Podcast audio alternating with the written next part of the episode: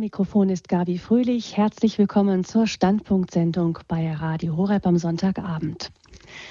Deutsche Unternehmen könnten erfolgreicher sein, wenn die Chefetagen besser besetzt würden. Zu diesem Schluss kam jüngst der Bundesverband der Personalmanager. Und zwar stellt der Verband fest, dass viele Unternehmen fälschlicherweise Fachexperten in Führungspositionen bringen, denen dann aber echte Führungsqualitäten fehlen.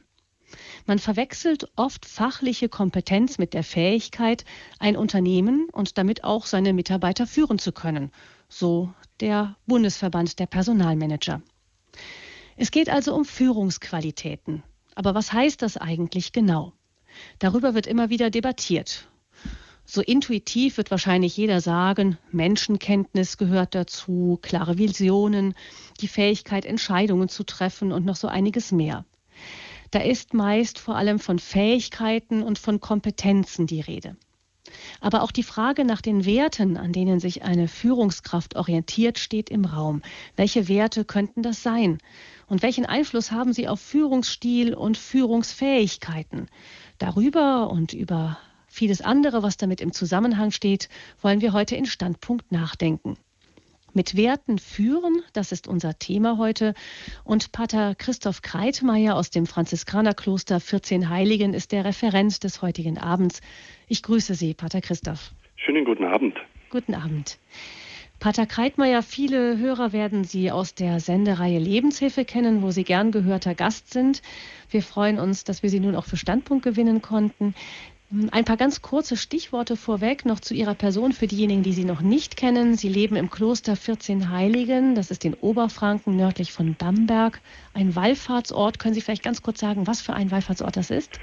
Das ist ein eigentlich regionaler Wallfahrtsort, das heißt für Franken, für zu den 14 Nothelfern, aber wir sind äh, mittlerweile ein Global Player geworden.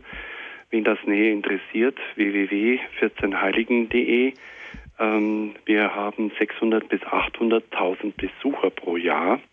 Also wir gelten als der drittgrößte Wallfahrtsort in Deutschland. Und das hängt unter anderem damit zusammen, dass wir einfach einen wunderbaren Bau haben. Einen Fünf-Sterne-Tempel, sage ich jetzt mal, äh, ein Bau von Balthasar Neumann. Hm. Für die Homepage sind Sie unter anderem auch in Ihrem Kloster zuständig. Genau.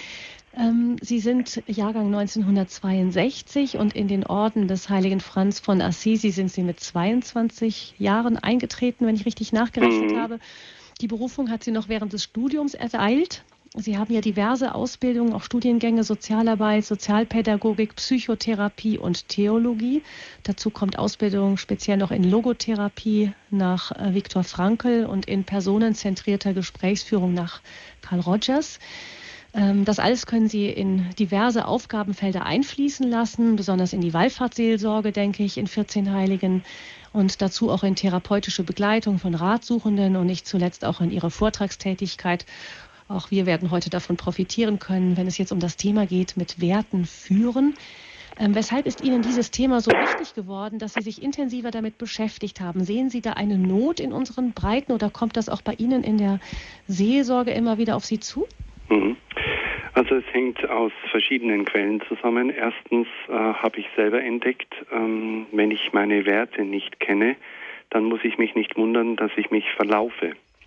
Also Werte sind ganz wichtig für eine Orientierung im eigenen Leben und so geht es dann weiter. Werte sind ganz entscheidend wichtig in der Orientierung von Gruppen, zum Beispiel jetzt meiner Franziskanergruppe, meines Ordens und dann für die Kirche, dann für Unternehmen und so weiter und so fort. Und dann natürlich ausgelöst vor allem durch den 11. September 2001 die äh, schreckliche Katastrophe in New York, die ja mittlerweile weltbekannt äh, ist und dadurch die Erschütterung von Grundwerten, die wir seitdem erleben und dann natürlich Globalisierungskrise, Finanzkrise und so weiter. Also es ist entscheidend wichtig, dass wir wissen, nach welchen Werten wir unser Leben ausrichten.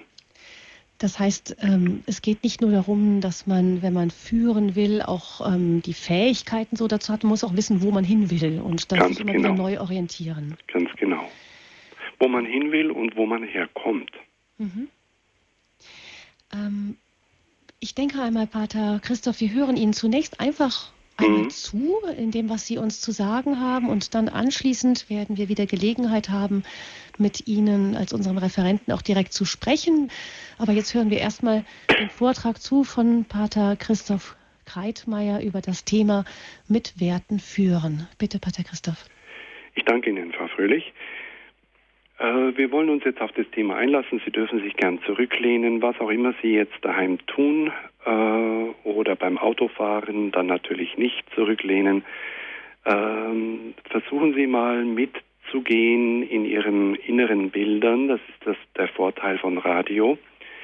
Äh, und spüren Sie mal hinein in das Gesagte. Ich möchte vor allem jetzt einen Grundriss legen, warum das Thema und dann das Thema heißt mit Werten führen. Das ist, ist das Wort Werte drin und da ist das Wort führen drin. Und das möchte ich mal ein bisschen ganzheitlich anschauen. Also wenn es der Wirtschaft schlecht geht, wir haben ja das Glück in Deutschland, dass wir irgendwie der Motor von Europa sind und es irgendwie uns nach wie vor gut geht, aber um uns herum brechen die ganzen Länder zusammen. Wenn es der Wirtschaft schlecht geht, wenn es den Menschen schlecht geht, dann bekommen auf einmal Werte wieder Konjunktur. Ganz komisch. Und so verwundert es nicht, dass das Thema insbesondere vor dem Hintergrund der Wirtschafts-, Finanz- und Globalisierungskrise einen echten Boom erlebt und sich allgemein die Erkenntnis durchgesetzt hat, Wirtschaft ohne Werte lässt Kräften freien Lauf, die sich zerstörerisch auf die Ökonomie ganzer Gesellschaften auswirken. Sie haben es mitbekommen, Griechenland war der, das Opfer letztlich von Gier, und zwar Gier im eigenen Land, aber dann auch Gier von Leuten, die Broker sind und dann fallende Aktienkurse damit noch Geld verdienen. Es ist schrecklich, was es für Unwerte gibt. Es ist allerdings zu befürchten, dass diese Erkenntnis nämlich dass wir umdenken sollten, nicht lange im Gedächtnis bleibt und das Handeln bestimmt. Es zeigt auch schon, die Sektlaune in den, bei den Finanzprofis und den Bankern ist nach wie vor da, nachdem die Steuerzahler milliardenfach einge, mit Milliardensummen eingesprungen sind. Also so kann das nicht gehen und die Politik ist dabei, da Riegel vorzulegen. Jean-Claude Junckers, der jetzt zurück, äh, also nicht zurückgetreten, aber jetzt in Ruhestand getreten ist, er war ja mit die treibende Kraft, dass so manche Katastrophe in Europa abgewehrt wurde. Ein Mann wirklich mit Werten. Schon Anfang dieses Jahrtausends, meine Damen und Herren, wahrscheinlich auch vor allem durch den Einfluss des 11. September 2001, mit der Zerstörung durch Islamisten des World Trade Centers in New York konnte man feststellen, dass sich immer mehr Firmen auf Werte besannen und Unternehmensleitlinien formulierten. Hatten zunächst die größeren Konzerne das dokumentiert, was ihnen wichtig schien, zogen nun auch zunehmend mittelständische Unternehmen nach. Es ist auffallend, dass neu, und das ist gar nicht neu, die Werte wieder neu entdeckt werden, nämlich Zuverlässigkeit, Ehrlichkeit, Transparenz, Fleiß, Disziplin, Qualität, innovatives, zukunftsorientiertes Handeln, dann Nachhaltigkeit, ein Wort, das aus der Forstwirtschaft kommt, und natürlich Kundenzufriedenheit waren beliebte Begriffe, die man häufig lesen kann. Das Ganze ist also wirklich interessant und so habe ich als einer, der als Seelsorger und als Therapeut tätig ist und auch in Aufgaben äh, fungiert, die viel mit Menschen zu tun hat, festgestellt, dass es wirklich darauf ankommt, woher ein Mensch seine innere Orientierung nimmt. Da ich ein Mensch bin, der etwas weit gefächert ist und auch die Augen nach links und nach rechts öffnet, äh, habe ich mh, vom 24. bis 26. Februar 2011 mit einem befreundeten christlichen Unternehmer am sogenannten Kongress christlicher Führungskräfte in Nürnberg teilgenommen. Halten Sie sich fest, ich war selbst überrascht. Unter dem Thema mit Werten in Führung gehen kamen über dreieinhalbtausend führende Unternehmer, von denen man eigentlich gar nicht weiß, dass sie christlich orientiert sind.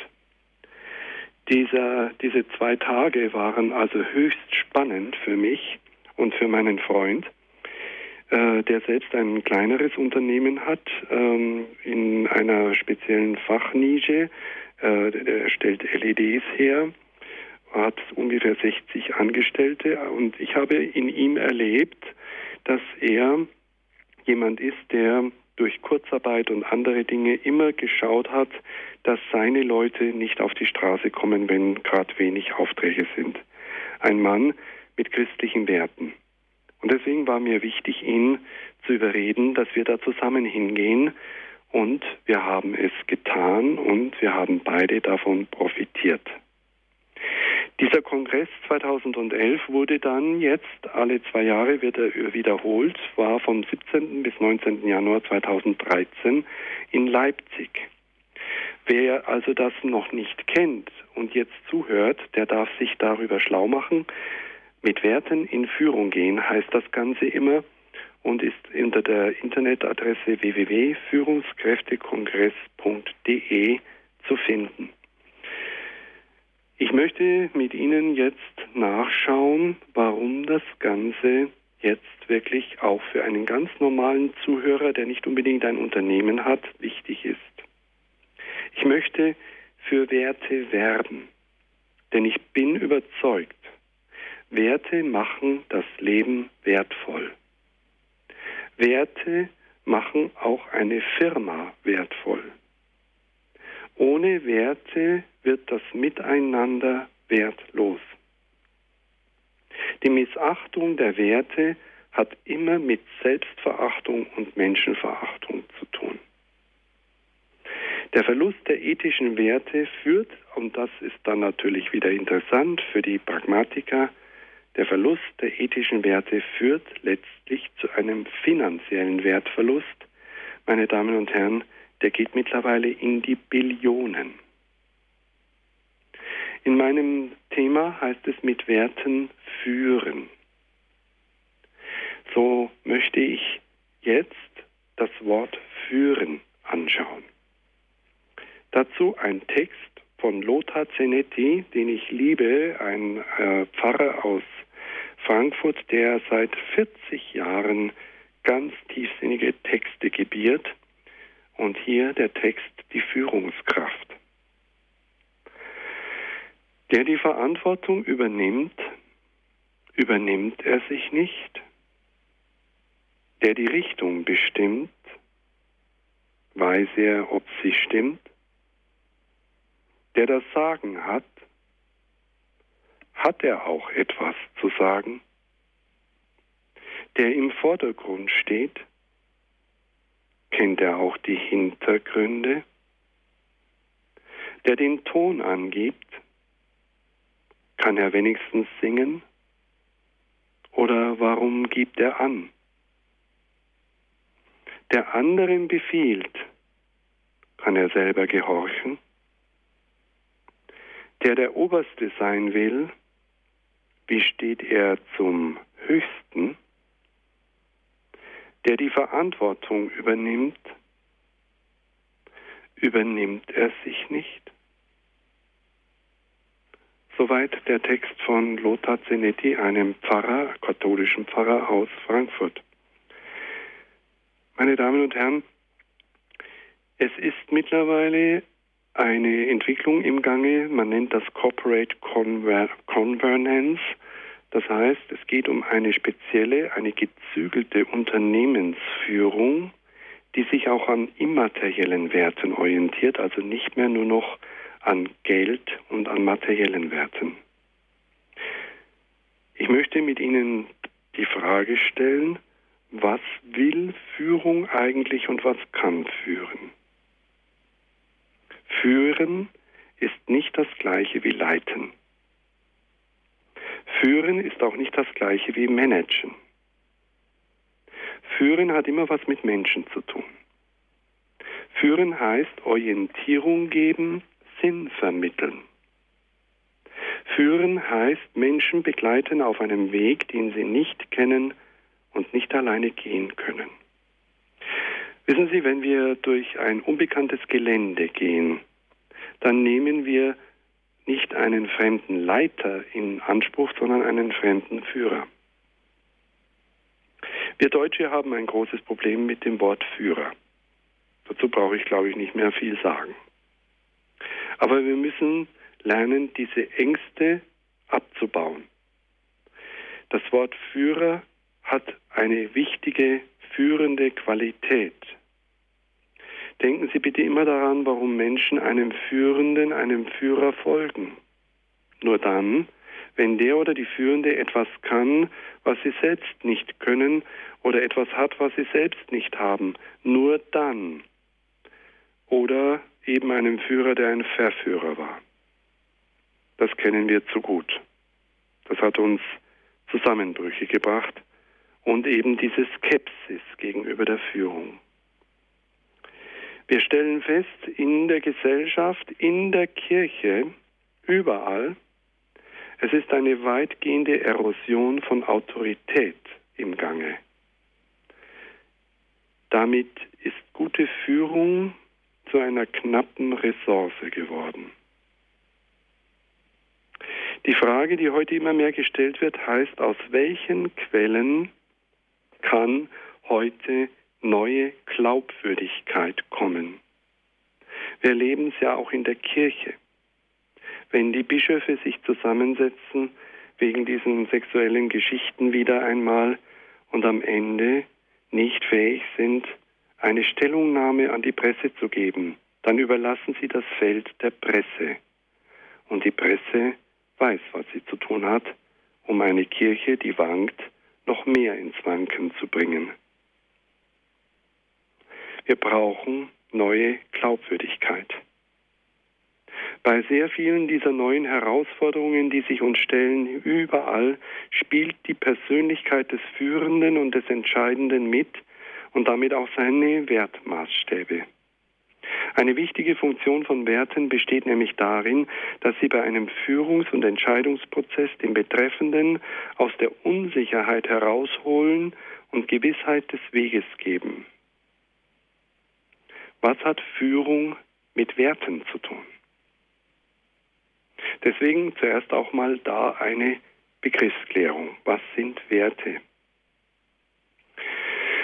Werte, meine Damen und Herren, stellen eine prägende Kraft dar und damit eine normative Kraft und damit ein übergeordnetes lenkendes Element meines Lebens. Etwas, wonach ich mich ausrichte. Haben Sie schon mal über Werte nachgedacht, über Ihre Werte? Könnten Sie auf Anhieb Ihre zehn wichtigsten Werte nennen? Oder wenigstens fünf? Oder drei? Machen Sie mal diese Übung. Ihre wichtigsten Werte. Wenn Sie jetzt nicht können, es lohnt sich später, sich darüber Gedanken zu machen. Werte sind Wurzeln, die uns moralische Bodenhaftung geben und damit Stehvermögen in Konfliktsituationen, die kommen werden, so sicher wie das Amen in der Kirche. Werte sind oft Motor und Energielieferant. Friedrich Nietzsche hat einmal gesagt, der große deutsche Philosoph, wer ein Warum in seinem Leben hat, erträgt fast jedes Wie. Das heißt, wenn ich weiß, wofür kann ich ganz viel auf mich nehmen. Dieser Satz von Nietzsche war auch für Viktor Frankl, der zweieinhalb Jahre in vier KZs war, unter anderem der Hölle von Auschwitz. Er, dieser Satz war ihm ganz wichtig. Wer ein Warum hat in seinem Leben, erträgt fast jedes Wie. Das Warum sind die tragenden Werte. Sie geben Energie. Sie geben Orientierung, die Werte. Sie liefern Schienen, auf denen man sein ethisches Verhalten ausrichten kann. Werte sind Basis für Prioritäten. Werte bestimmen oft auch Visionen und Zielvorstellungen. Meine Damen und Herren, wir Franziskaner, wir Jüngere, das heißt um die 50 herum, haben sich vor kurzem getroffen in der Nähe von Frankfurt.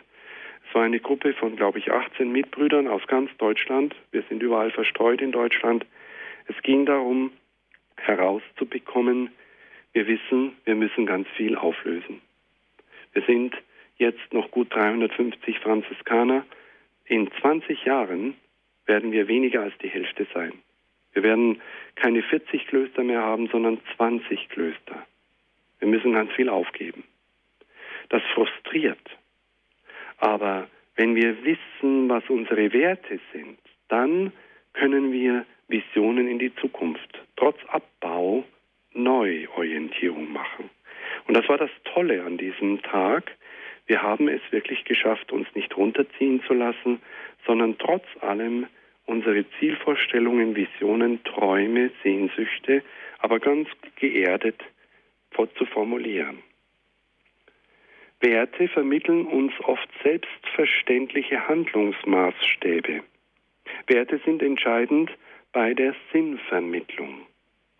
Werte, und jetzt wird es für uns hier interessant, sind nahezu immer religiös verankert oder verwurzelt. Das kann man auch jedem Atheisten sagen. Und hinter allem, hinter den Werten steht, hinter den Werten einer Führungsperson, aber das sind wir letztlich alle irgendwie, steht der Selbstwert.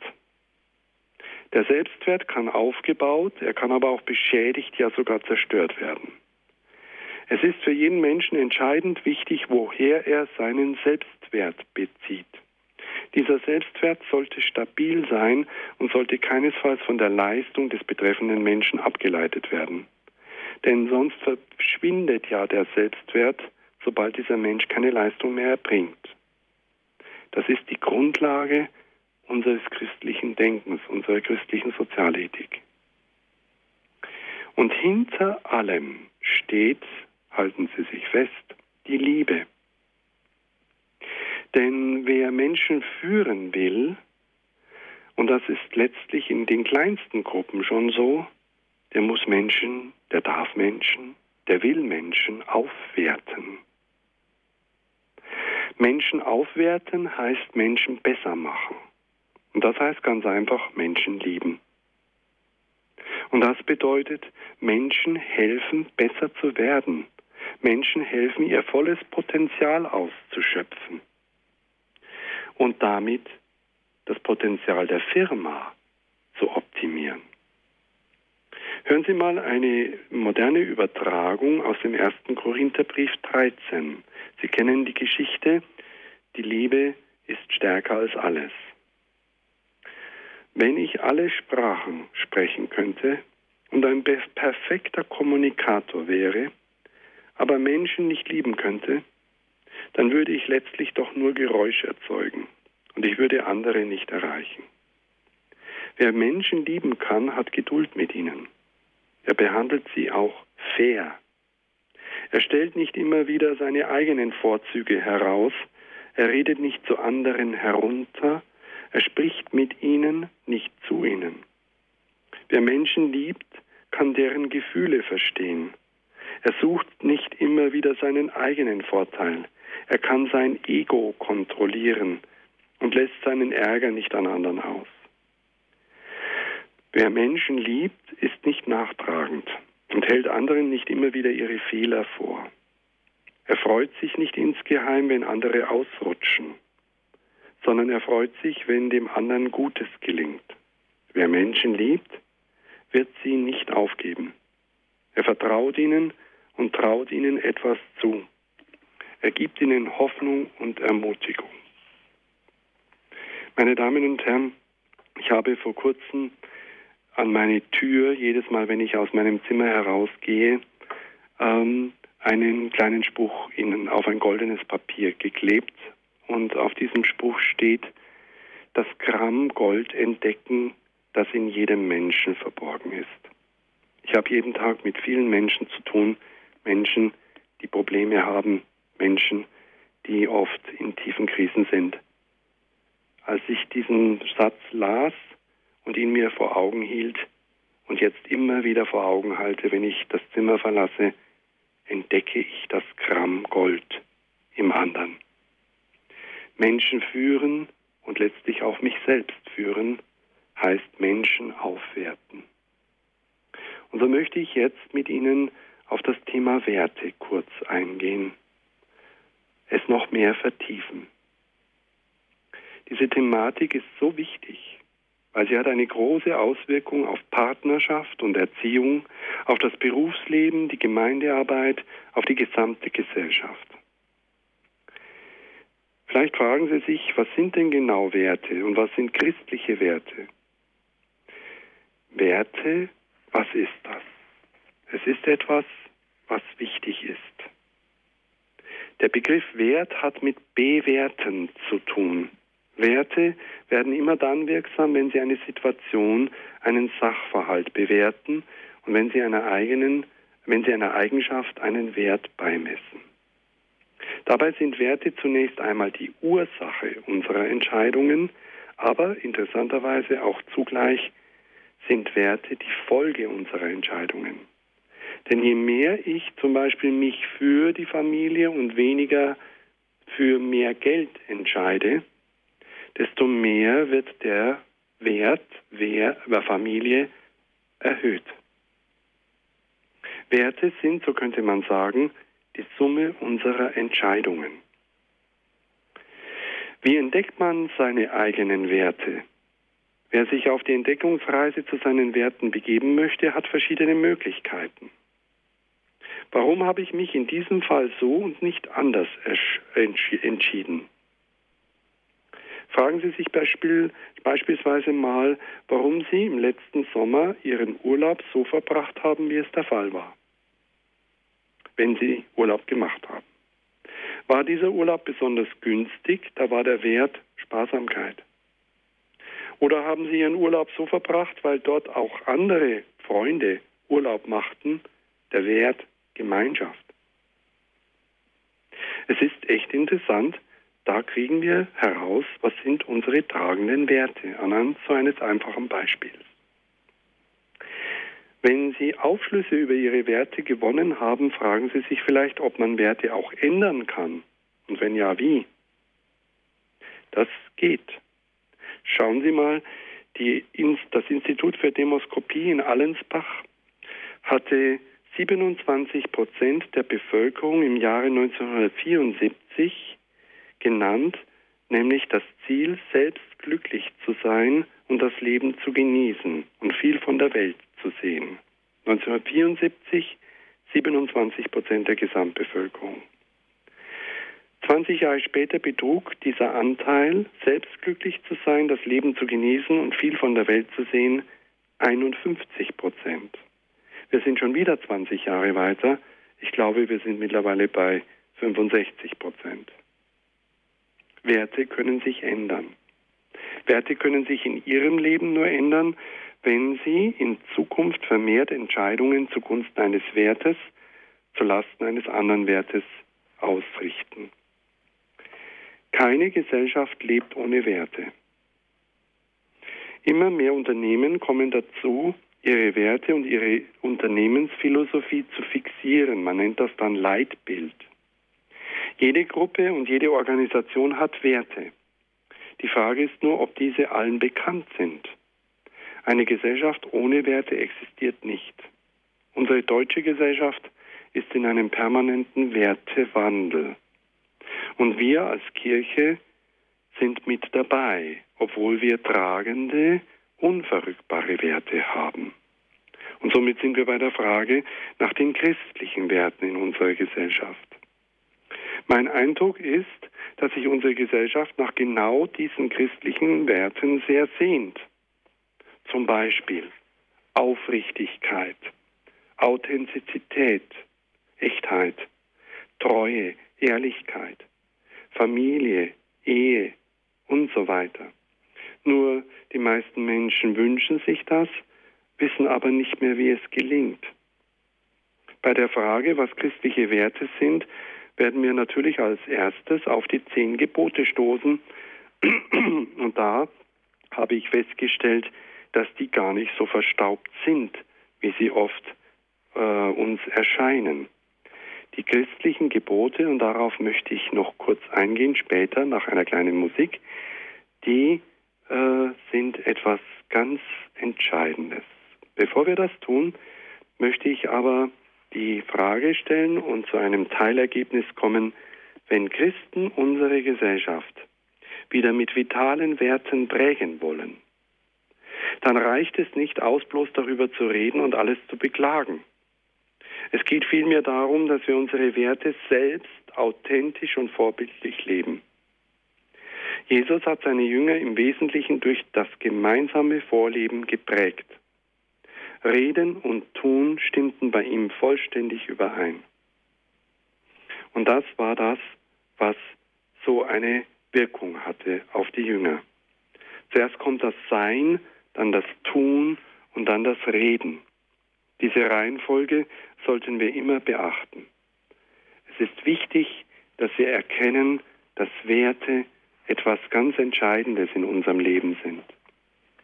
Der Psychotherapeut Uwe Böschemeyer, bei dem ich ausgebildet wurde, unter anderem, hat eine Methode entwickelt, äh, und ich möchte auf das Buch verweisen, Uwe Böschemeyer, worauf es ankommt, Werte als Wegweiser, dass Menschen, auch ganz normale Menschen, die also ganz normal ihren Alltag leben, entdecken, dass sie immer mehr orientierungslos leben anhand aktueller Lebensthemen wie Glück, Verantwortung, Selbstvertrauen, Angst, Verlassensein, Angst vor dem Alter und so weiter, stellt sich die Frage, wie wichtig Werte für ein glückliches Leben sind, für ein geglücktes Leben.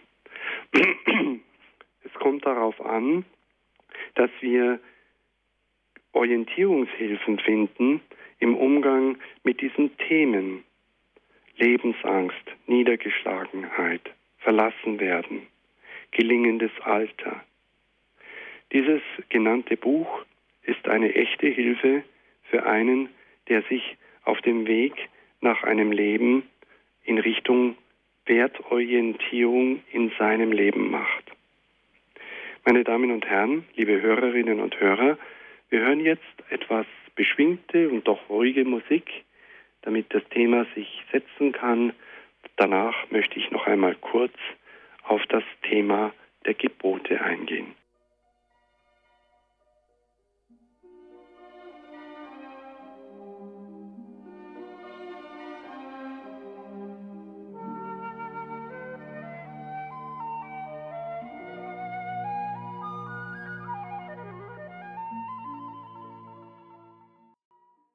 Sie haben eingeschaltet bei Radio Horeb in der Standpunktsendung mit Werten führen ist unser Thema heute. Unser Referent Franziskanerpater Christoph Kreitmeier.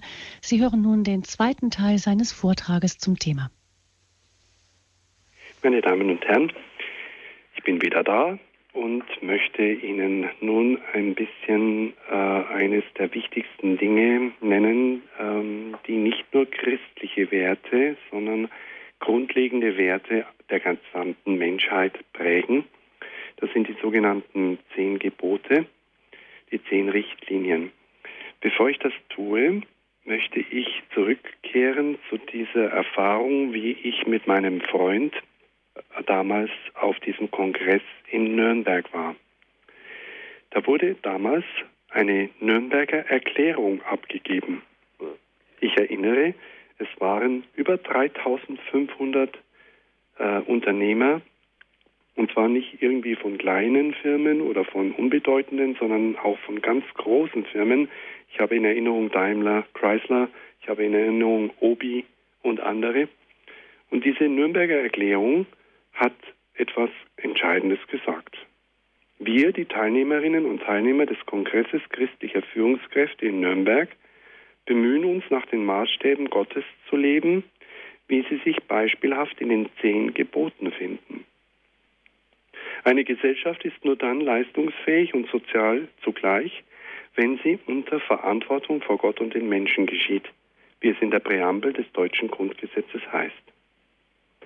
Wir sind überzeugt, wirtschaftliches Handeln braucht christliche Werte, mit denen man in Führung gehen kann. Wer sich an Gottes Maßstäben orientiert, bemüht sich um Integrität, Ehrlichkeit, Fleiß, Verlässlichkeit, Barmherzigkeit und Fairness in allen Bereichen des Lebens. Er lehnt zweitens Korruption, Betrug, unfaire Löhne, überzogene Gehälter und Abfindungen ebenso ab wie Habsucht, Neid, Geiz und üble Nachrede. Drittens setzt er sich für den Schutz des Eigentums, der Umwelt und des Sonntags als Ruhetag ein und engagiert sich für das öffentliche Wohl. Viertens fördert er Ehen, Familien und Kinder als Basis der Gesellschaft. Und fünftens ermutigt er seine Mitbürgerinnen und Mitbürger seinem Leben in Verbindung mit Jesus Christus. Sie haben richtig gehört. Man höre und staune. Eine Nürnberger Erklärung. Und das Ganze darf nicht untergehen. Deswegen habe ich heute dieses Forum auch gewählt, dass das hier über das Radio verbreitet wird. Dass Sie wissen, es gibt einen Kongress christlicher Führungskräfte. Es gibt eine kleine Gruppe in Deutschland, die gegen die Windmühlen kämpft. Christen waren von Anfang an Salz der Erde, Licht der Welt. Und der kleine Sauerteig, der das ganze Mehl durchsäuert. Die Verkündigungsart und der Wortlaut der zehn Gebote. Sie hören jetzt ein Zitat aus dem Spiegel. Verkündigungsart und Wortlaut der zehn Gebote gehören zum kostbarsten Schatz des kulturellen Gedächtnisses der Menschheit. So würdigte der Spiegel in seiner Titelgeschichte Mose Superstar zu Ostern 2006 jenes Dokument, das seit mehreren tausend Jahren als Wertefundament für das menschliche Zusammenleben in unterschiedlichsten Gesellschaften dient. Und da auch wieder etwas, was Sie vielleicht gar nicht wissen, und deswegen möchte ich es hier publik machen. Es gibt einen Bund katholischer Unternehmer, BKU. Dieser Bund katholische Unternehmer will als Netzwerk seinen Mitgliedern Orientierungshilfe anbieten. Dabei wird er immer wieder nach Leitlinien gefragt, nach denen sich der Einzelne im Alltag richten kann, wenn er sein Unternehmen werteorientiert führen möchte. Als katholischer Verband kamen der BKU schnell zu der Überzeugung, dass wir das Rad dafür nicht neu erfinden mussten. Es gibt die zehn Gebote, die seit Jahrtausenden eine einfache, anschauliche Leitlinie für ethisches Verhalten bieten. Der BKU hat diese Vorlage aufgegriffen und für die moderne Wirtschaftswelt zehn Gebote für Unternehmer formuliert. Meine Damen und Herren, das Ganze können Sie unter www.bku.de nachlesen und auch eine, es gibt auch ein Buch darüber von Wolfgang Ockenfels, Zehn Gebote für die Wirtschaft. Ich möchte diese zehn Gebote am Ende meines Vortrags nun Ihnen vortragen. Erstes Gebot, ich bin der Herr dein Gott. Du sollst keine anderen Götter neben mir haben. Spiele dich nicht als Herrgott auf und halte dich nicht für allwissend und allmächtig. Höre auf dein Gewissen und auf deine Mitarbeiter. Sei kritisch dem Zeitgeist gegenüber und orientiere dich an bleibenden Werten. Zweites Gebot. Du sollst den Namen Gottes nicht verunehren. Missbrauche Gott und die religiösen Symbole nicht zu Werbezwecken. Rede nicht von höchsten Werten, wenn du nicht danach handelst. Verstecke deine Geschäftsinteressen nicht hinter hohen moralischen Ansprüchen. Drittes Gebot, du sollst den Tag des Herrn heiligen. Halte dir den Sonntag frei als Zeit der Rekreation, der Erholung, der Danksagung und vor allem des Familienlebens. Respektiere die religiösen Ansprüche deiner Mitarbeiter. Achte darauf, zur Ruhe, zur Besinnung zu kommen in der Hektik des Alltags. Viertens, du sollst Vater und Mutter ehren. Kümmere dich um Väter und Mütter, die sich für die nächste Generation einsetzen und somit die Zukunft sichern. Da ist wirklich viel Mau in unserem Land. Fördere den Einsatz älterer Mitarbeiter, sowie du jungen Menschen eine Chance gibst. Fünftes Gebot. Du sollst nicht töten. Sorge dafür, dass dem Leben dienliche Güter und Leistungen in humaner Weise entstehen. Beachte die Menschenwürde, verängstige nicht deine Mitarbeiter und verhindere Mobbing. Vernichte nicht deine Konkurrenten. Sie sind notwendig für den Wettbewerb und sollen deine Leistung beflügeln. Sechstes Gebot. Du sollst nicht Ehe brechen. Sei nicht so mit einem Unternehmen verheiratet, dass deine Familie darunter leidet. Bedenke die Treuepflicht gegenüber deiner Familie. Sei dir auch der Loyalitätspflicht dem Unternehmen gegenüber bewusst, dem du zu dienen hast. Siebtes Gebot. Du sollst nicht stehlen. Achte das geistige und materielle Eigentum anderer. Spreche ihnen nicht die Möglichkeit ab, bessere Leistungen zu bringen. Lass dich nicht korrumpieren durch Vorteile, die nicht in deiner Leistung begründet sind und führe auch andere nicht in Versuchung. Sei treu in kleinen wie in großen Dingen. Klammer auf, das habe ich im Noviziat gelernt und versuche seit 30 Jahren danach zu leben. Klammer zu. Achtes Gebot, du sollst nicht falsch gegen deinen Nächsten aussagen. Unterlasse wahrheitswidrige Aussagen über Mitarbeiter, Kunden und Konkurrenten. Verspreche nicht mehr, als du halten kannst. Täusche nicht durch irreführende Verheißungen und Werbung. Bleibe glaubwürdig. Neuntes Gebot. Du sollst nicht begehren deines nächsten Frau. Handle nie bloß nach Sympathie.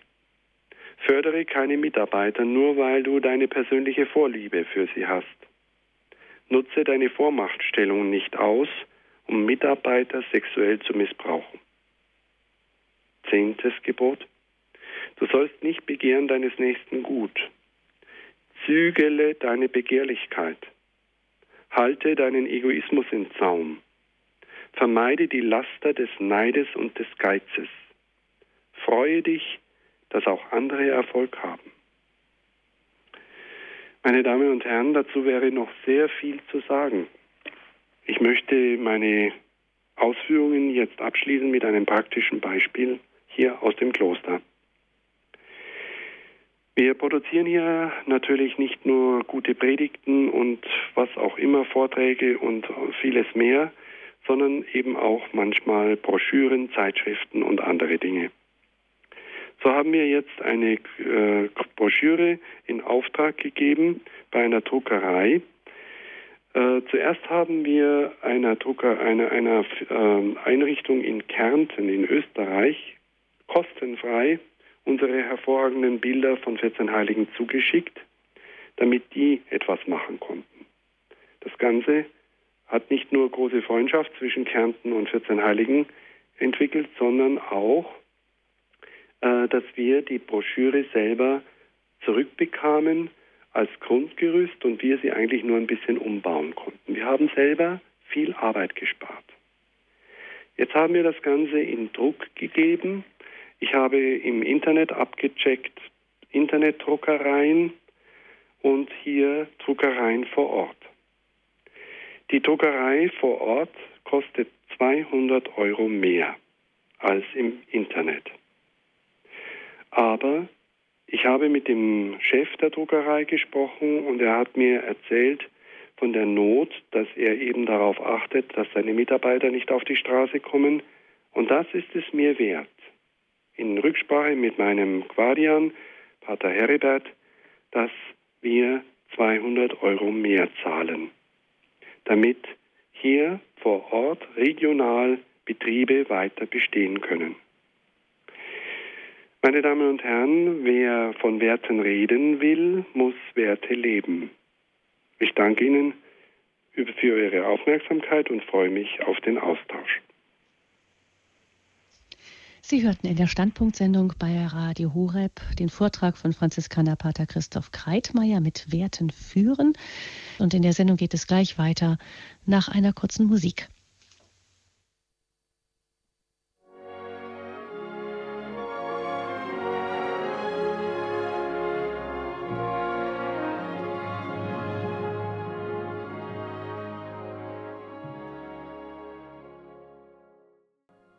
Mit Werten führen ist das Thema in der Standpunktsendung bei Radio Horeb und ich danke ganz herzlich Pater Christoph Kreitmeier für seinen Vortrag. Ähm, ganz herzlichen Dank für die vielen äh, Vorlagen, die Sie uns geliefert haben, jetzt für ein Gespräch auch mit unseren Hörerinnen und Hörern. Frau Möhner aus München ist die erste, die angerufen hat und ähm, die die Hörerrunde eröffnet. Ich grüße Sie, Frau Möhner. Grüß Gott. Ich wollte mich zuerst einmal ganz herzlich bedanken für den wirklich sehr wertvollen und aussagekräftigen Vortrag. Und dann wollte ich sechs Dinge, die ich für mich als Werte wichtig halte. Das wäre Liebe, Hoffnung, Vertrauen, Dankbarkeit, Treue und Zuverlässigkeit.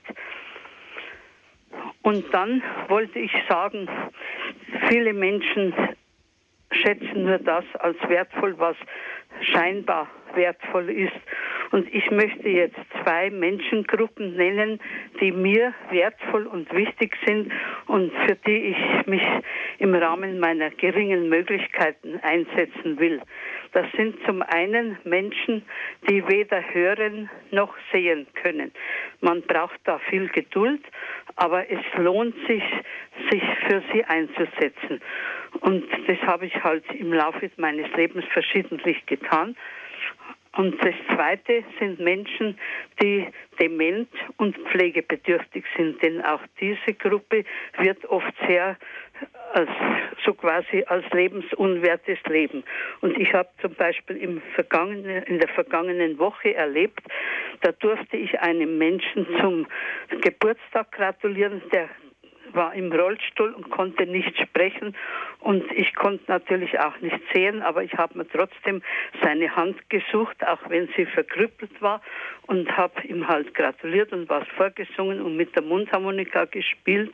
Und er hat meine Hand gar nicht mehr losgelassen. Und so habe ich auch gespürt, dass er sich freut. Also Freude gehört auch noch zu zu den Werten, die mir wertvoll sind.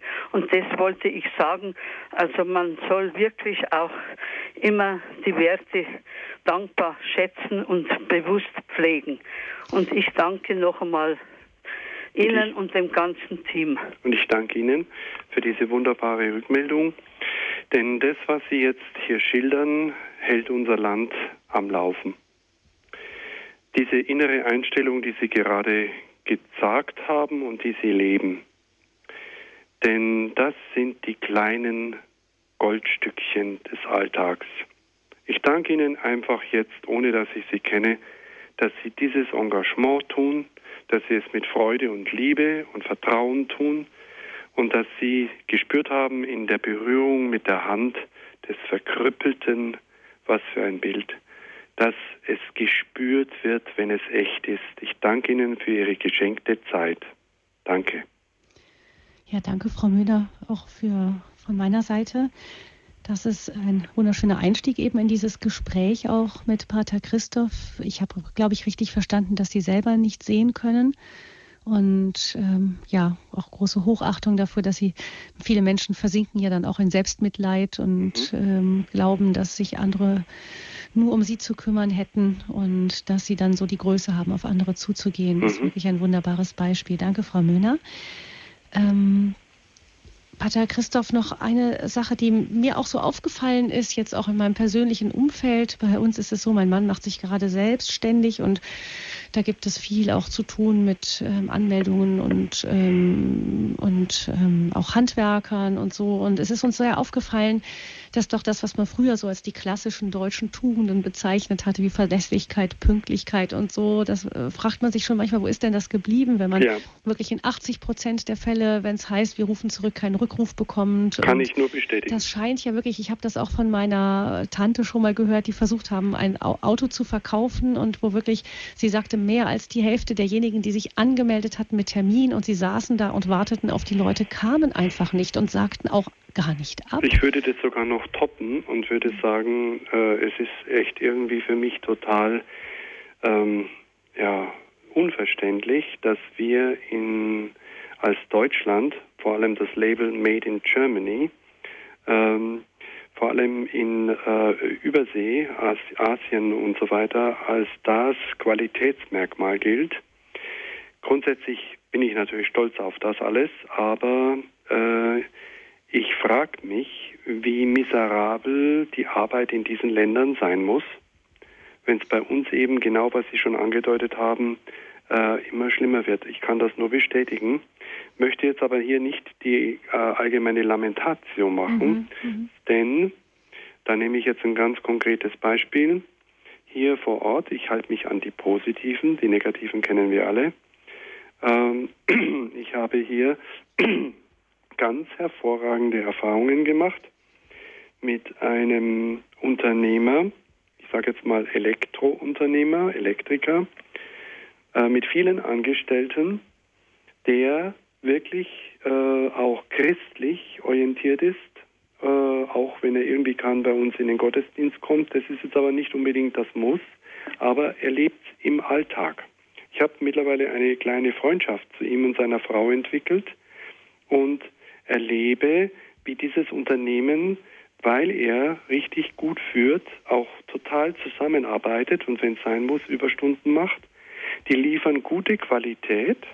Und jetzt kommt der Hammer. Bei uns vor Ort hat sich innerhalb von zwei Jahren ähm, Mediamarkt und Expert, also zwei große äh, Elektrokonzerne angesiedelt, die eigentlich solche kleineren Firmen kaputt machen. Hm. Mhm. Ich habe ihn gefragt, und er sagt, er hat noch mehr Umsatz. Dann war ich ganz erstaunt und habe ihn gefragt, wieso?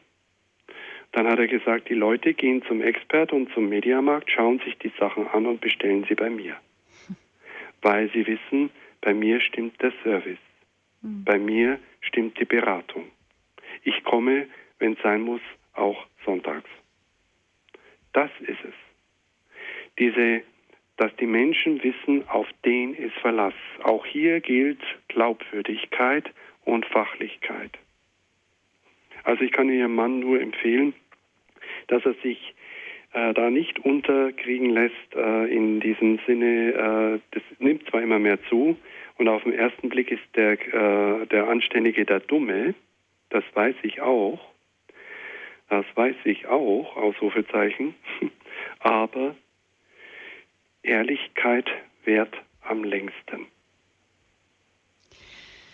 Also das heißt, ähm, wieder ein Beispiel dafür, dass wirklich ähm, auch das Wirtschaften nach Werten sich ja. auch dann ganz konkret bezahlt macht, ganz ja. simpel. Ja. Ähm, ohne dass wir da jetzt auch noch irgendwie jemanden diskreditieren nein, wollen, nein. der das dann äh, vielleicht weniger gut machen soll. Aber, ähm, aber also trotzdem Geiz, Grund, grundsätzlich. Geiz ist geil, zum Beispiel diese ganzen Gerichte diese, und so weiter. Ähm, das ist ein toller, toller Werbespot Netter gewesen. Spruch, der, aber der geht rein, ist aber überhaupt nicht geil, sondern der zerstört. Der Geiz hat unsere Volkswirtschaft in Europa ungefähr zwei Billionen Euro gekostet. Hm. Vielleicht ist es auch so, dass dieser Spruch heute auch nicht mehr ganz so ziehen würde mhm. wie damals.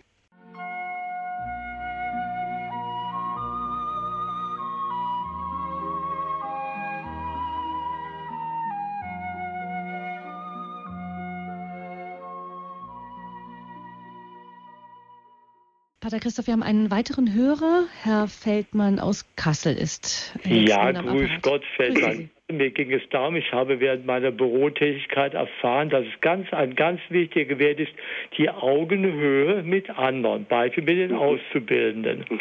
Wir bekommen ja als Sachbearbeiter der Verwaltung auch immer wieder Auszubildende zugewiesen, mhm. denen wir unser Sachgebiet erklären dürfen und die dann auch bei uns Arbeit machen. Jetzt ist es ein Unterschied, ob ich da autoritär vorgehe. Das mhm. ist ja nur der Lehrling. Ich bin jetzt Gott sei Dank Beamter und der hat ja zu gehorchen und das mhm. geht eben nicht, sondern ich muss Augenhöhe bewahren. Mhm. Nicht nur, weil ich als Sehbehinderter natürlich darauf mhm. angewiesen bin, da kollegial zu sein, sondern auch aus Überzeugung, auch wenn ich gesund und sehend wäre, wäre ich genauso kollegial wie so auch. Mhm. Die Erfahrung gemacht, die Lehrlinge, die bei mir kamen, die haben die haben mir gesagt, Mensch, Herr Feldmann, das ist ja ein Unterschied. Bei dem und dem war ich vorher. Mhm. so von oben herab und ich mache das brüderlich. Ich, ich erkläre ihm mein Sachgebiet, mein Aufgabengebiet und dann stelle ich sogar fest, was sonst normalen Lehrling gar nicht machen muss. Jetzt war ich mal richtig in der Bredouille und das sage ich Ihnen, was es wert ist, wenn man auf Augenhöhe mit einem, mit einem Untergebenen ist, in dem Fall dem Lehrling. Ich war richtig in der Bredouille mit meinem Seerecht, jetzt habe ich einen mhm. Problem, konnte nach, jetzt muss ich was schreiben. Da sagt der vom der Feldmann, das schreibe ich Ihnen jetzt. Hätte er gar nicht nötig gehabt. Da schauen wir hin. Da sagt also, Herr Feldmann, ich helfe Ihnen, ich schreibe, dann kommen Sie mal her, ich schreibe Ihnen das jetzt mhm. mal schnell. Diktieren Sie mir das mal bitte, dann sind Sie das los und ich schreibe Ihnen das gleich. Schau mal hin. Also das Ganze ist ein wunderbares Beispiel, ich danke Ihnen. Und es ist ja auch bei Ihnen so intensiv hängen geblieben. Ja, äh, das, ist, das ist uns jetzt weitergeben. Ich möchte das Ganze äh, nicht nur mich darüber bedanken, sondern wieder toppen. Äh, alle, die jetzt irgendwie, äh, Sie hören ja das Ganze dann auch auf CD, können Sie es ja anfordern oder als Podcast. Das Ganze möchte ich ähm, unterstreichen, Herr Feldmann, äh, mit einem Buch. Und zwar aus der äh, Kompetenz für Führungskräfte heißt die, äh, ist diese Reihe und der Mann heißt Christian Furcht, äh, Furch, Entschuldigung, Christian Furch, Christian mit K. Und das Buch heißt Demut macht stark zehn ungewöhnliche Denkanstöße, Führungserfolg ohne Angst und Selbstüberschätzung. Das ist ein christlicher Autor und das Ganze ist nichts äh, irgendwie, ja, sowas frommes, blödes, sondern total äh, griffig für diese Welt, in der wir leben. Christian Furcht, Demut macht stark, zehn ungewöhnliche Denkanstöße, Führungserfolg ohne Angst und Selbstüberschätzung. Sie haben es erlebt und haben es uns weitergegeben. Wenn wir Menschen mit Würde behandeln, bekommen wir es selbst zurück. Augenhöhe. Dankeschön. Ja, danke auch. Gottes Segen. Danke, Ihnen auch. Herr Feldmann, vielen herzlichen Dank Ihnen für Ihren Anruf. Wir haben Frau Fechler aus Ankum als nächste Hörerin bei ja, unserer Sendung. Guten ja, Abend. guten Abend. Es ist halt immer so interessant, dass ich dann doch Fragen bekomme. Und äh, Bader Kreitmeier, also wenn Sie sagen, von christlichen Werten reden, es ist mir immer noch nicht ganz klar, welche Werte das Christentum das noch dazu gebracht hat. Es wo ich bekenne, ich denke noch ein bisschen drüber nach. Mhm. Denn eigentlich haben doch schon die Griechen, Ganz genau, Platon genau, oder Sokrates, oder, oder haben Sie das schon am Anfang gesagt? Da nee, habe ich nicht gesagt, aber sehr gut, ja. Ich mhm. denke mir, die haben doch auch schon Aletheia, gut, das war die Wahrheit, das war ja vielleicht noch wieder was anderes, aber mhm. die haben doch auch schon auf die Werte, auf Tugenden vielleicht, mhm. Tugenden vielleicht genannt, genau. hingewiesen. Und das Alte Testament das kann man ja auch nicht, äh, da kann man ja auch nicht sagen, das sind christliche Werte gewesen, weil mhm. eben Christus noch nicht da war und die mhm. zehn Gebote stammen aus dem Alten Testament. Mhm. Das Buch der Sprüche entfaltet das eigentlich auch noch so mhm. für Anweisungen, für äh, ja auch für für das Leben untereinander, miteinander. Also Sie wollen jetzt so fragen, ungefähr wie Sie das gemacht haben jetzt für die für die heutige Zeit, für die Wirtschaft, mhm. für die Führungskräfte. Sie wollen jetzt fragen, was noch das äh, genuin christliche ist. Ja, äh, genau. Normalerweise müsste ich das wissen. Und dann wollte ich nochmal sagen zu diesem, der ja, wo sie nicht bei Mediamarkt kaufen, sondern eben bei dem, weil der so mhm. den Service noch hat am Sonntag.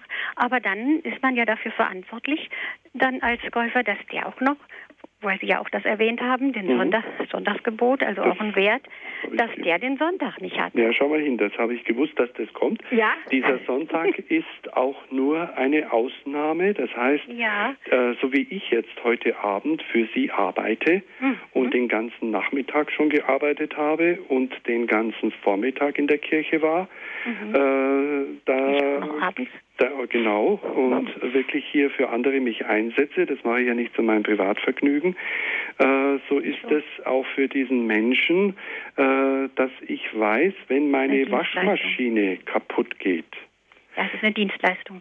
Ja, genau. Dann äh, weiß ich, dass der andere, dem juckt es nicht, der kommt nicht. Der kommt. Ja, das, das kann, da kann man ja auch noch bis zum Montag vielleicht auch warten, wenn es nicht eine ganz kinderreiche Familie ist. Könnte ich mir so, also sage ich, ich, mir halt mal. Ich, steh, ich stelle fest, Sie hören es mit einem Ohr, äh, ich höre es mit einem anderen Ohr. Ich finde das ganz hervorragend. Deswegen verliert der Mann ja nicht seinen Sonntag. Also Nein, äh, man ist ja auch froh, wenn da auch noch einer kommt. So, jetzt ist die Frage, äh, nach der Sie gefragt haben. Äh, ich verweise Sie auf mehrere Bücher. Mhm. Anselm Grün hat dazu einiges geschrieben. Die christlichen Werte, äh, die noch genuin dazukommen, äh, nämlich äh, zu den von Ihnen genannten Tugenden, griechischen Tugenden, ähm, die äh, das Maß halten sind, die ja, Tapferkeit und der Gerechtigkeit ja, ja und so weiter und so fort. Genau, äh, Josef Pieper und andere, die Klugheit kommen christliche Werte hinzu. Das sind die sieben äh, Tugenden aus der christlichen äh, Wertorientierung und da vor allem dann äh, Glaube, Hoffnung und Liebe und viele, viele andere Dinge. Ähm, also da kann ich Sie einfach nur auf äh, Ihre eigene äh, Suchgabe ausrichten. Da gibt es mittlerweile Gott sei Dank wieder viel Literatur, äh, zum Beispiel vom Pater Anselm Grün. Ich greife gerade mal dazu nach. Ähm, spirituell führen mit Benedikt und der Bibel. Ja, der, die Heilige Schrift, ich würde schon sagen. Und so weiter und so fort. Okay.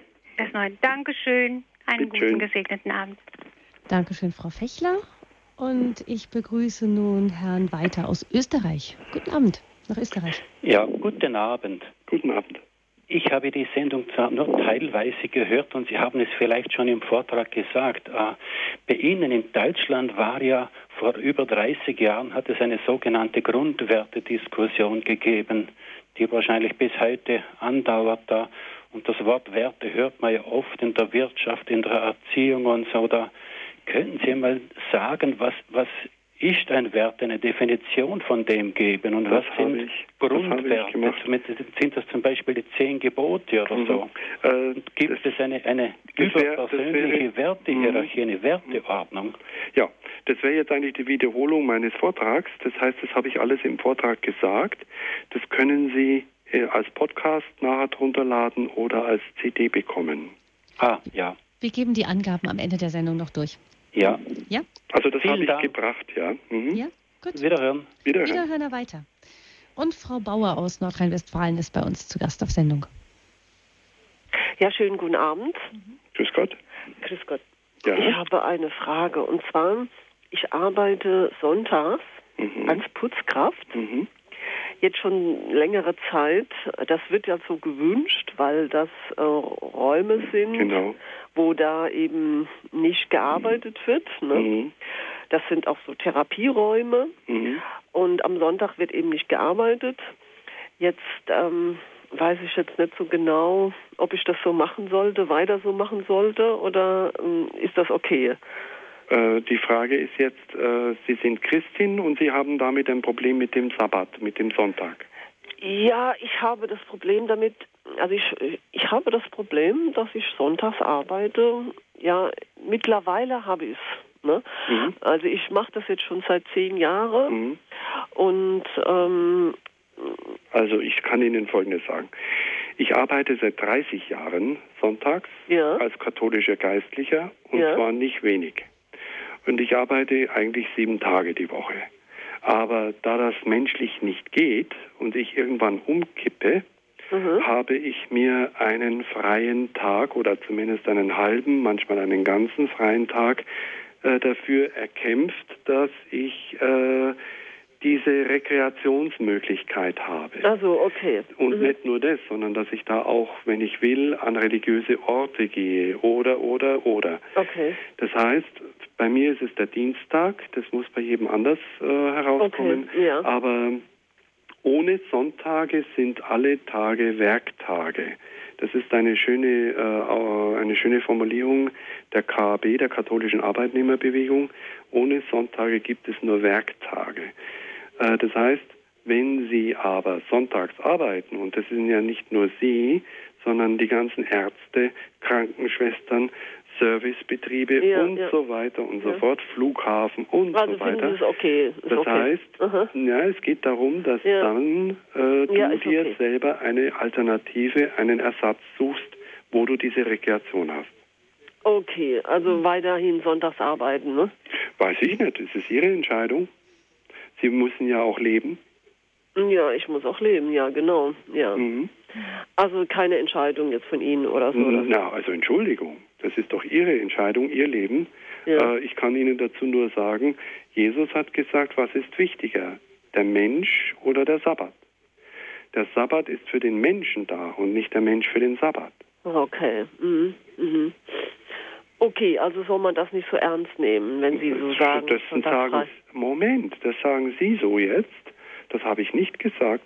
Ich habe gesagt, Sie müssen es sehr wohl ernst nehmen, einen Tag in der Woche. Wenn es bei Ihnen der Sonntag ist, dann müssen Sie das selbst entscheiden. Wenn Sie ohne dieses Gehalt leben können, dann lassen Sie es sein.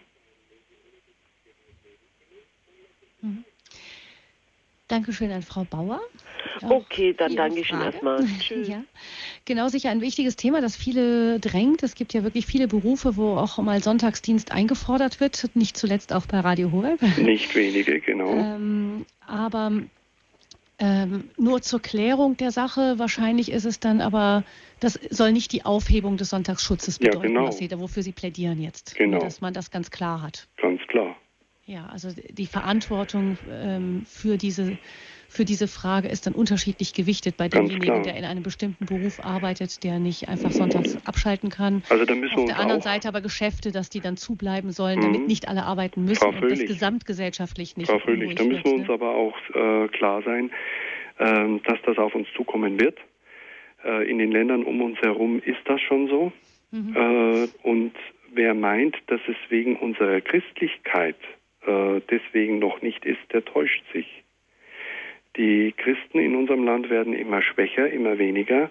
Warum bei uns der Sonntag noch nicht gefallen ist, ist hauptsächlich das Verdienst der Gewerkschaften. Mhm. Ja. Apropos Gewerkschaften, ähm, ein Hörer hatte noch angerufen und gesagt, Gewerkschaften sollen ja für die genau. Wertewahrung sorgen. Aber ausgerechnet bei Staat, Staat und Kirche, so nimmt dieser Hörer das wahr, wird, äh, genau, wird Gewerkschaftsaktivität und so weiter eingeschränkt. In der Industrie klappt ja. das besser. Warum schränkt man da Gewerkschaftsaktivitäten gerade in der Kirche ein? Gute Frage. Kann ich nur weitergeben mhm. an die Bischöfe. Ja. Ähm, eine weitere Hörerin auf Sendung bei uns bei Radio Horeb in der Standpunkt-Sendung zum Thema mit Werten führen, Frau Gärtner aus der Nähe von Ulm. Ja, grüß Gott, Herr Monika Gärtner. Ähm, ich bin ganz äh, begeistert von diesem Thema, weil es ein sehr wichtiges Thema ist. Mhm. Und ich arbeite in der Pflege, ich mhm. bin Krankenschwester und ich denke einfach das Gesundheitswesen, die Führungskräfte im Krankenhaus, ganz von oben angefangen bis auf die Stationsleitungen, das braucht einfach wieder Werte. Wir haben Pflegeleitbilder und solche Sachen. Ja. Aber ich, ich finde immer mehr, ähm, auch die Würde des Menschen verliert. Ja. Und auch unsere eigene Würde, weil ich einfach denke, also das ist auch so ein Thema für mich, was bin ich mir gerade selber wert? Ja. Und das ist für mich gerade so ein, ein, wichtiges Thema, wo ich auch gerade begleitet wird ja. und äh, die Echtheit zu mir selber finde, zu ja, mir selber stehe. Und ich denke, da fängt es an, auch bei uns Christen, weil ich glaube, das ist auch ein großer Mangel bei uns Christen. Also ich, ich gebe Ihnen vollkommen recht. Bei uns hier jetzt gerade in unserer Gegend hat ähm, eine Krankenschwester ähm, ist gewählt worden, dass sie den ähm, Platz für Karl Theodor zu Gutenberg im Bundestag bekommt. Mhm. Eine Krankenschwester. Ja.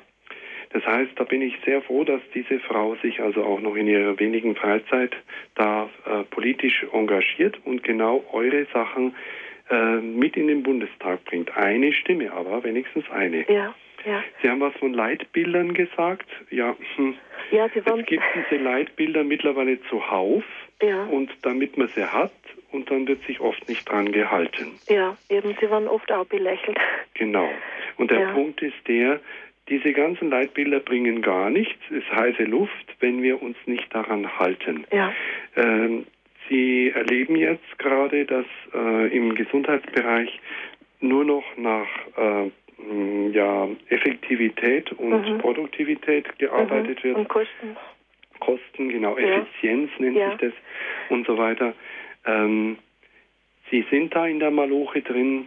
Das ja. ist nicht lustig, verstehe ich, nee. aber ich freue mich darüber, dass Sie da nicht aufgeben und dass Sie trotz aller äh, Schrauben, die äh, angedreht werden, versuchen, einen Geist in den Laden reinzubringen.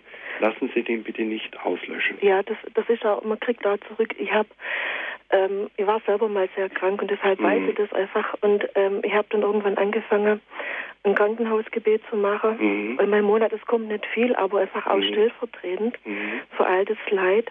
Mhm. Und es ist auch so, äh, wie die Dame vorher gesagt hat, die blinde Dame. Mhm. Ähm, wenn man auf die Menschen zugeht, wenn man sie wahrnimmt, so wie sie sind in ihrer Krankheit, in ihrem Ausnahmezustand, in ihrer Demenz mhm. und trotzdem mit Liebe zugeht, äh, dann, dann kommt auch ganz viel zurück und ganz man kann, man kann ganz viel weitergeben. Und die Kraftquelle ist Glaube, Eucharistie und Gebet. Also das würde ich sogar gerne äh, dann die Sage in diesen Wirtschaft, äh, in diesen Krankenwirt, äh, Krankenhäusern sind ja die ähm, äh, Wirtschaftsleiter. Mhm. Äh, da müssen ja sogar die Professoren nach deren Pfeife tanzen. Ja. Ähm, denen würde ich das vorrechnen lassen, dass Liebe und Menschlichkeit und Würde und so weiter sich auch effektiv finanziell auszahlen. Mhm. Da gibt es äh, Durchrechnungen, äh, denn, denn bei den Leuten kannst du nur mit Zahlen kommen. Ja, ja, anders geht's nicht, mhm. weil, weil äh, das ist ein Getriebe, das von oben mhm. wird immer mehr drückt und du ja, spürst unter. Ja, mhm. Genau. Ich danke Ihnen, dass Sie das versuchen zu leben. Gott segne Sie dafür. Ja, vergelt's Gott. Und Ihnen auch viel Segen und dankbar, dass es solche Sendungen gibt, die sind wichtig und dass einfach die Menschheit wieder aufgeweckt wird. Ja. Und vor allem voran mir Christen. Ja, ja genau. Also einfach vergelt's Gott nochmal. Adieu. Ade. Danke, Frau Gärtner. Und einen guten Abend nach Ulm Ihnen.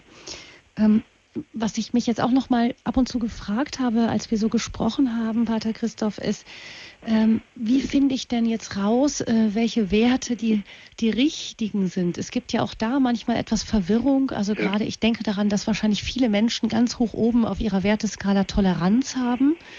Und sehr intolerant sind. Ja, und aber, oder auch die Toleranz mit Beliebigkeit verwechseln, nicht? Ja, also da. Mhm. da, das heißt, es ist die Frage, welche Werte, wo werden wir denn geprägt in unserem Wertesystem? Mhm. Und zwar im Alltag. Wir werden im Alltag, wir werden an Schmerzgrenzen äh, herangeführt, wo wir merken, äh, so äh, jetzt ist eine Grenze erreicht. Jeder im Land, nur er selber nicht, hat kapiert, dass es einfach nicht mehr passt, dass jemand über Kanzlergehalt spricht. Dass er also irgendwo nicht mehr den Hals voll kriegt. Und das in einer Partei, die sich als Soziale darstellt. Dasselbe können wir mit Bischöfen machen, die in Palais leben und was auch immer für hohe Gehälter bekommen. Das Ganze muss äh, stimmig sein. Das heißt, wir kommen im Alltag und zwar in unserem persönlichen wie auch dann im gesellschaftlichen an Grenzen des Schmerzes. Und dann heißt es, äh, wie das immer so heißt, da decken wir den Schmerz zu mit verschiedenen, ja, Kammer gibt es ja alles Mögliche, dass man sich ablenkt oder nehmen wir es wahr. Denn die Zeichen der Zeit schreien, aber werden sie gehört, dass wir das Ruder rumwerfen. Ich glaube, wir zwei heute Abend tragen dazu bei. Kleines Tröpfchen. Ein winziges Tröpfchen von meiner Seite. Der Tropfen von Ihrer ist bestimmt etwas größer. Pater Christoph, danke. Ähm, ja, ich, man spürt auch bei Ihnen spricht der Franziskaner auch etwas durch. Nicht das Thema auch ähm, die Bedeutung auch dieser die, der inneren Armut, nicht dieses nicht den, den Hals voll kriegen können. Ähm, ich glaube, dass da auch immer mehr Menschen innerlich anfangen, sich dagegen aufzulehnen. Es ist dann die Frage, wie diktiere ich es in meinem eigenen Leben durch? Ich merke mhm. das ja auch nicht. Man gewöhnt sich an den Wohlstand doch so gerne. Ist auch gar nicht schlecht. Man gewöhnt sich so gerne daran. Frau äh, Fröhlich, ich habe hier den besten Computer vor meiner Nase. Qualität braucht etwas Wichtiges, nämlich äh, ich brauche gute Qualität in meiner Arbeit, also brauche ich gute Hilfsmittel. Wir Franziskaner, wir haben 800 Jahre lang Geschichte mit der Armut. Armut heißt nicht Schlamperei. Armut heißt auch nicht etwas falsch aufgesetzte, ja, äh, frömmelnde Demut oder sowas, sondern Äh, Armut heißt in dem Fall Solidarität mit denen, die diese Chancen nicht haben. Und die Glaubwürdigkeit. Wissen Sie, ich lebe hier als Franziskaner, ich bin versetzt, äh, ich werde immer wieder versetzt, ich lebe zurzeit in einem Barockkloster vom Feinsten. Aber ich habe auch schon in Bruchbuden gelebt. Und es wird auch wieder vorübergehend an, irgendwann anders sein. Das ist, daran hänge ich nicht mein Herz, sondern äh, wichtig ist, dass ich da, wo ich bin, mir die suche, und die gibt es überall, die äh, in der Verteilung der ganzen Güter, sei es materieller, aber auch geistiger und seelischer Art, deswegen engagiere ich mich äh, ganz stark in der Beratung, äh, dass sie wieder daran teilhaben, äh, daran teilhaben, am Glück, an der Freude, am Leben. Das ist das, was mir wichtig ist. Also es geht nicht darum, sich selber runterzuziehen, nee, sondern nee. andere auch nicht die anderen zu vergessen, die nicht da stehen, ja. wo wir stehen und sie mit hinaufzuziehen. Ja, genau. Haben Sie sich schon mal Gedanken gemacht, wie viel? Ich habe acht Jahre lang mit äh, Nichtsesshaften, also mit Leuten von der Straße gearbeitet und da weiß ich aus Erfahrung, der Arme ist der verhinderte Reiche. Der Arme will nicht arm bleiben. Der will auch was vom Kuchen. Es gibt da ähm, von der Fokularbewegung eine ganz interessante Initiative, die sich Economia della Solidarità mhm. nennt, also diese ähm, Wirtschaft, äh, solidare, solidare Wirtschaft oder ich weiß nicht, wie man es auf Deutsch nennen mhm. würde, äh, wo es darum geht, dass Unternehmen, das ist auch wirklich sehr interessant, weil das Ganze auch in ihre Richtung zielt, was Sie in Ihrem Vortrag gesagt haben, dass sich eben auch die Solidarität auszahlt. Mhm. mhm. Bei denen ist das, wenn ich das recht in Erinnerung habe, dass sie von, von dass jeder der Unternehmer, der da mitmacht, von dem Gewinn den er, also den er erwirtschaftet, mhm. dann ein Teil ähm, die Belegschaft daran beteiligt wird, mhm. ein Teil wird wieder ins Unternehmen investiert und ein, mit einem anderen Teil wird jemand einer andre, einem anderen Unternehmen, mhm. dem es schlechter geht, geholfen. Sehr gut. Mhm. Und das scheint ähm, sehr gut zu funktionieren. Mhm. Glaube ich auch. Das ist eigentlich das Grundprinzip. Das wäre heute mit ein Teil des Vortrags, aber das geht ja alles nicht in alles sind so geballt rein. Das ist eigentlich die, Grund, die Grundprinzipien der katholischen Soziallehre. Also ich kann Ihnen sagen, äh, weil ähm, katholische Soziallehre hört sich so komisch an, aber das ist also wirklich äh, also genial. Hat Sprengkraft. ja, das hat Sprengkraft und es ist genial. Denn äh, Oswald von Nell Bräuning, ein Jesuit, hat das damals äh, quasi äh, alles äh, vorgedacht. Er ist schon lange tot. Ein toller Mann war das. Und äh, die Grundprinzipien sind äh, Solidarität, Subsidiarität und Gemeinwohl. Das heißt immer jede Individualität, Subsidiarität und Solidarität, so heißt. Also zuerst mal der Einzelne. Dann äh, jeder äh, so, dass er ähm, äh, so, so arbeitet, dass andere mitkommen. Und dann das Gemeinwohl. Und diese drei Klammern ineinander scheinen die genau zu verwirklichen, was Sie gerade geschildert haben. Ich bin gerade dabei, so ein bisschen auch den Gedanken noch, noch weiter zu stricken und daran zu denken, wo ähm, die, die Keimzelle auch äh, des Wertegerüstes ist, das wir mitbekommen und denke da an die Familie, die Sie auch schon genannt mhm. haben. Ähm, als Eltern ist man ja auch immer ein bisschen Führungskraft, notgedrungen. Genau, sehr gut. Die, die kleinste mhm. Einheit in der, in der Führung äh, mhm. gelebt werden muss. Ich merke auch, wie als selber als Mutter, wie bitter sich das auszahlt, wenn man das nicht beherzt wahrnimmt, mhm. sondern ähm, die Leitfäden dann immer wieder aus der Hand gibt. Es mhm. gibt also wirklich ein Riesendurcheinander und ist auch nicht zum Wohl der Kinder. Mhm. Aber das ist doch auch dann der Punkt, dass wir uns auch immer wieder fragen müssen, auch als Eltern. Ich fand das sehr schön, wie Sie gesagt haben, welche sind eigentlich die Werte, die mich treiben? Gebe ich zu, habe ich noch nie so konkret drüber nachgedacht, oh, dass ich mich jetzt hingesetzt spannend. hätte, was ist denn das eigentlich, wo wir hin wollen. Irgendwie nimmt man das so als selbstverständlich an. Mhm. Klar, die christlichen Werte und zehn Gebote fallen einem natürlich auch ein, aber dass man sich mal so hinsetzt und auch mhm. als Eltern sagt, ja, wo, was ist uns denn jetzt eigentlich Super, das, super, dass Sie das nochmal sagen. Mhm. Äh, das äh, wäre wirklich spannend, äh, so für alle, äh, die zugehört haben, sich mal hinzusetzen und sich zu fragen, äh, spontan, was sind eigentlich meine äh, Werte?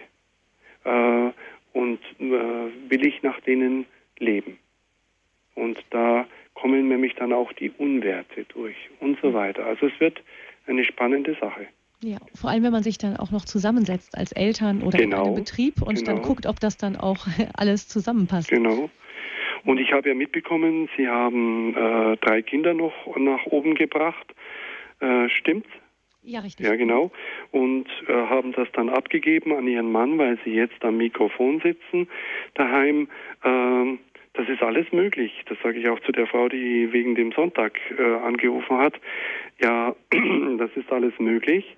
Äh, und äh, es ist gut, dass wir eben bestimmte Werte, zum Beispiel äh, die Familie jetzt bei Ihnen, das kann ich auch mit Hausab also mit Hausarbeit, sprich äh, das kann ich von zu Hause machen mit Headset am Mikrofon äh, und ich jetzt auch, ich musste nicht nach Balderschwang fahren, sondern ich kann das vom Telefon aus machen. Die moderne Technik macht auch vieles Gutes. Ja, Gott sei Dank, das merken wir gerade eben auch, die wir in den Medien arbeiten. Und wir sind ja auch dazu aufgerufen, dieses Gute ähm, zu nutzen, dann genau. auch für, mit Inhalt zu füllen. Und Radio Heu nutzt ja wirklich, also die modernste Technik. Mhm. Ganz gut. Wunderbar. Ich denke, das ist ein, ein guter Schluss für diese Sendung. Ich danke Ihnen ganz herzlich, Pater Christoph Kreitmeier aus dem Kloster 14 Heiligen waren Sie zugeschaltet. Vielen Dank, dass Sie uns auch an Ihrem reichen Erfahrungsschatz haben teilhaben lassen. Ich behalte im Gedächtnis den Bund katholischer Unternehmer. Sie mhm. haben da die Internetseite www.bku.de genannt. Sie haben Bücher genannt, und anhand derer man auch das Thema noch vertiefen kann. Unter anderem Uwe Böschemeyer, worauf es ankommt, Werte als Wegweiser von Christian Furch. Demut macht stark und dann von Anselm Grün spirituell führen mit Benedikt. Jawohl. Richtig, genau. Wenn Sie, liebe Hörerinnen und Hörer, da noch Nachfragen haben, der Hörerservice ist morgen wieder besetzt unter der Telefonnummer 08323 9675110 oder Sie schreiben eine E-Mail an info.horeb.de. Wenn Sie eine CD von dieser Sendung bestellen möchten, auch gerne zum Weitergeben an andere, die daran Interesse haben könnten, dann können Sie den CD-Dienst kontaktieren unter cd-dienst.horeb.org per E-Mail oder unter der Telefonnummer 08323 9675120. Pater Christoph, ähm, ich habe da den Satz von Nietzsche noch sehr im Kopf, den Sie mhm. genannt haben. Wer ein Warum in seinem Leben hat, erträgt fast jedes Wie. Mhm. Das ist sicher ein guter Impuls für uns alle, sich, dass wir uns mit unseren Werten, mit unserem Warum beschäftigen und mhm. das zu unserer Kraftquelle werden lassen. Vielen Dank für Ihre Gedanken in, über das Thema mit Werten führen. Wir schließen gleich noch mit einem kurzen Gebet und Ihrem Segen, um den ich die, Sie dann noch ganz herzlich bitten möchte. Ich verabschiede mich an dieser Stelle, freue mich sehr und bin dankbar für die rege Hörerbeteiligung. Gabi Fröhlich ist mein Name. Ich wünsche Ihnen allen noch einen gesegneten Sonntagabend. Und ich möchte Pater Christoph ganz zuletzt noch mal das Wort geben für ein kurzes Gebet zum Abschluss und seinen priesterlichen Segen. Wer ein Warum hat, in seinem Leben erträgt fast jedes Vieh, sagte der kritische Philosoph Friedrich Nietzsche. Und zur Lebenszeit von Jesus lebte ein jüdischer Toralehrer, Rabbi Hillel, der sagte, wenn nicht jetzt, wann dann? Wenn nicht ich, wer denn? Wenn nur für mich, wer bin ich? Herr, ich danke dir, dass es Radio Horeb gibt. Ich danke dir für wache Menschen, die wichtige Themen aussuchen, dazu die Referenten suchen. Ich danke dir für mein Sitzfleisch und meine Geistesgabe, dieses kompetente Thema, dieses umfassende Thema herüberzubringen auf einfache Weise. Ich danke dir für all die Zuhörerinnen und Zuhörer in ihren verschiedensten Lebenssituationen und empfehle sie dir.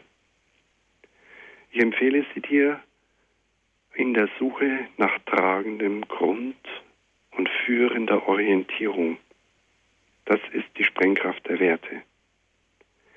Ich bitte dich, dass du unserem wertvollen Land, unserem Heimatland Deutschland, wieder die Kraft gibst, nach ursprünglichem und weiterführenden zu suchen. Hilf uns Christen dabei, nicht zu reden nur, sondern zu handeln. Stimmig und authentisch. Und dass wir durch dich die Kraft dazu bekommen und die Freude dazu. So segne und behüte sie auf ihrem Lebensweg, der, der sie begleitet und zu einem Ziel führt.